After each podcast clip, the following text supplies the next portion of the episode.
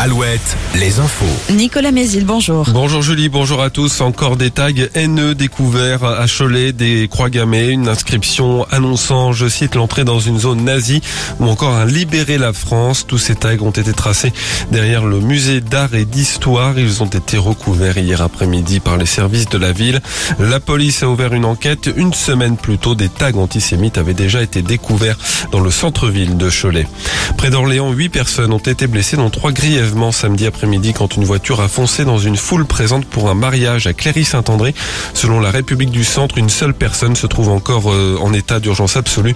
Le chauffard euh, placé en garde à vue était négatif à l'alcool et à la drogue. Et toujours près d'Orléans, l'enquête se poursuit après l'accident qui a coûté la vie à trois jeunes de 17 à 19 ans dans la nuit de vendredi à samedi à Fleury-les-Aubrais.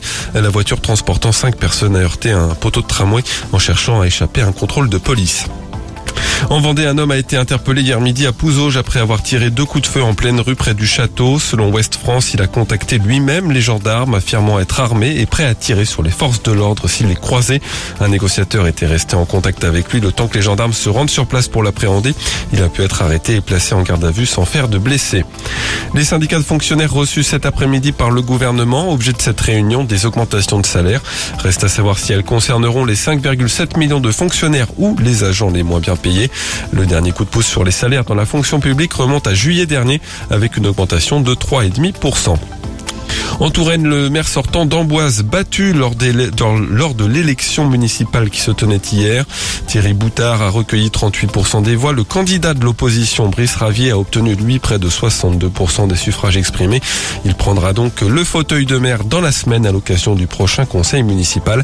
À noter que la participation s'est élevée à 44%. Novak Djokovic règne seul sur le tennis masculin. En gagnant Roland Garros hier pour la troisième fois, le Serbe remporte son 23e tournoi du Grand Chelem. Il dépasse le record qu'il détenait avec Raphaël Nadal.